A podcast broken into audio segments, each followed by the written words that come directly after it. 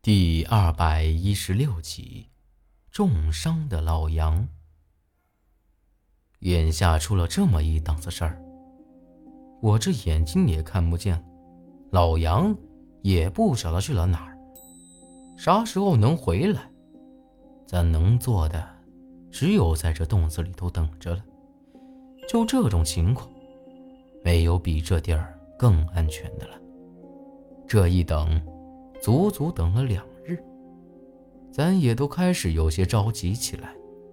老杨也不晓得是死是活。要是死了，我就得自己想法子弄这眼睛了；要是活着回来，我还得弄清楚那铁棺上的封印是咋回事，还不晓得老杨到底是正是邪。不过。已经等了两日了，也不差这一时半会儿的。要是再等一天，老杨还是没回来，咱可就只能另想出路了。现在我的眼睛看不见，哪儿都不能去，过得十分难熬，似乎每一刻都十分的漫长。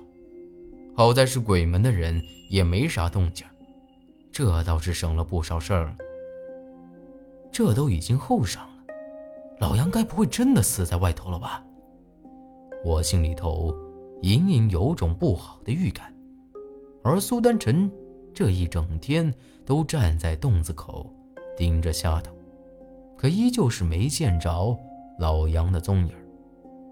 再过几个时辰，天一黑，老杨的三天时间可就到了，咱们心里头也都不免更加焦躁起来。要是老杨正没回来，明儿个一早，咱们就只能离开这儿，另谋出路了。我摸了摸自己的眼睛，稍微一碰，就感觉到火辣辣的疼。他要是不回来，你这眼睛可就可就要真的瞎。苏丹晨几乎是带着哭腔在说话。我呵呵一笑，哎呀，没事儿，我不还有你和萧然吗？苏丹晨和萧然都叹了口气，没再说话。而我也能感觉到，这气温是越来越低了，天已经快黑了。有船来了！过了一小会儿，苏丹晨惊呼一声：“是老杨吗？”我也有些激动地站了起来。哪个愿意自个儿变成瞎子呢？苏丹臣有些迟疑。看不到，那船就是老杨的，不过那上头没见着人呢。空船，这让我刚有些激动的心一下子又凉了半截儿。老杨只怕是真的出事了。老杨受伤了。正想着，苏丹臣又是一声惊呼。说完就跑开了，那石门轰隆隆打开，他是下去接老杨了。受伤了，还好还好，至少说明还活着，不然也不会回来了。只要老杨没死，那就好办了。过了一阵子，苏丹臣扶着老杨回来了，我只能听到老杨的气息很是微弱，走路都不稳当了。听得出来，受伤不轻啊！老杨，你咋样啊？出啥事了？我焦急地问道。他可不能死了，好多事儿都还没弄清楚呢。你先莫问了，杨叔受伤很重。苏丹臣带着一丝责备的语气回道。紧接着，我就听到他把老杨放到床上，之后就是给他扎针了。老杨剧烈的咳嗽了几声，哇的一声呕出了一口，应该是呕了一口血出来。这会儿苏丹臣也才松了口气。杨叔受伤很重，能不能熬过今个晚上，都是个问题呢。苏丹臣焦急又有些无奈的说道：“你也没法子救他吗？”眼下除了苏丹臣。咱们这儿已经没有人可以救得了老杨了。要是他也没法子，那老杨可就只能等死了。苏丹臣愣了一阵，才慢慢开口：“杨叔的魂都快散掉了，以我的能力，我来帮你。”正发愁呢，萧然突然来了这么一句。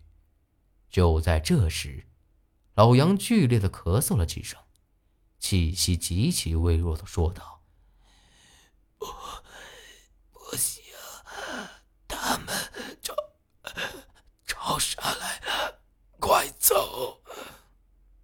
这几句话说的十分吃力，老杨的意思很明显，他现在重伤，我一个瞎子，苏丹臣虽然没出啥事儿。不过也没法子抵挡鬼门的人，要是萧然再离开了我，只怕会出大问题。管不了这么多了，救你的命要紧。但是妹妹，要怎么做，你赶紧吩咐，咱们得抓紧时间了。萧然义正言辞地说道：“要想救杨叔，我只能试试回魂针了。只是，我还从来没试过，万一不成……”那杨叔可就……虽然我不晓得苏丹臣说的玩意儿是什么意思，不过听这名号“回魂针”，那就是不简单呢。那还等什么呀？赶紧的，咱总不能就这么看着杨叔死了。萧然有些迫不及待的说道。可苏丹臣却叹了口气：“这可不是简单的扎几针就成了。”一旦开始，你和我都没法分身。要是鬼门的人这会找上门来，那可就……况且我只是知道咋做，从来没试过呀。哎呀，你俩安心救老杨，我守着你们。再说了，不是还有那大乌鸦吗？现在我都有些悔不当初了。要是不过去看那铁棺材，我的眼睛也就不会搞成现在这副德行。可是你，苏丹臣还是不大放心。哎呀，行了行了，莫要浪费时间了，趁着现在还没事儿，赶紧的。我也有些不耐烦了。苏丹臣没再多说，让萧然附在老杨身上，护住他的魂魄。